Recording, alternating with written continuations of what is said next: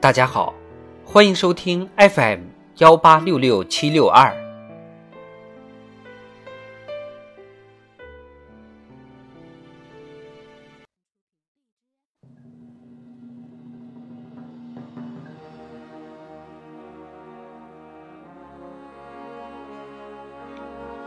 党的十九大以来大事记。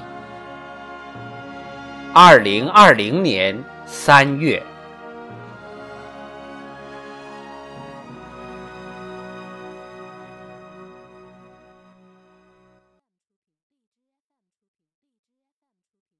三月一日，国务院印发关于授权和委托用地审批权的决定。二零二零年，国务院印发的文件还有。关于促进国家高新技术产业开发区高质量发展的若干意见，关于实施金融控股公司准入管理的决定，关于进一步提高上市公司质量的意见，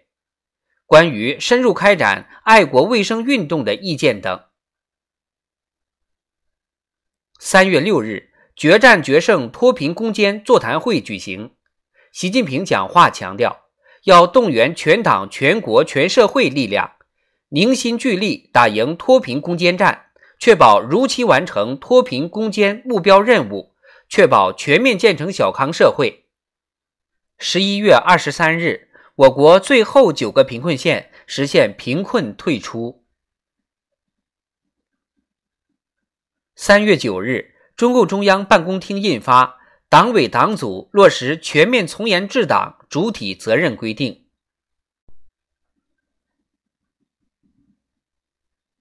三月十八日，国务院办公厅印发《关于应对新冠肺炎疫情影响、强化稳就业举措的实施意见》。二零二零年，国务院办公厅印发的文件还有《关于进一步优化营商环境、更好服务市场主体的实施意见》。关于支持多渠道灵活就业的意见，新能源汽车产业发展规划（二零二一至二零三五年），关于促进养老托育服务健康发展的意见等。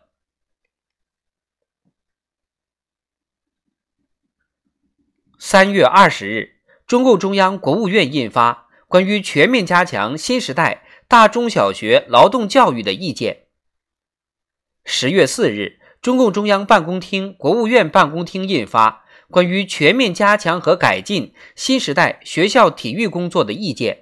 和《关于全面加强和改进新时代学校美育工作的意见》。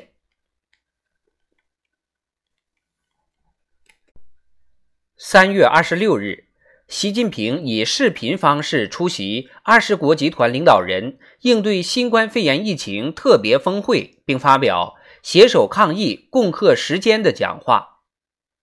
五月十八日，在第七十三届世界卫生大会视频会议开幕式上，发表“团结合作，战胜疫情，共同构建人类卫生健康共同体”的致辞。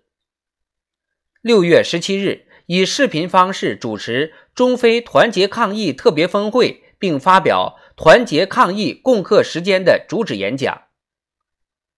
到二零二二年八月，中国已向一百五十三个国家和十五个国际组织提供抗疫援助，有力支持了世界各国疫情防控。三月三十日，中共中央、国务院印发。关于构建更加完善的要素市场化配置体制机制的意见，提出推进土地要素市场化配置，引导劳动力要素合理畅通有序流动，推进资本要素市场化配置等举措。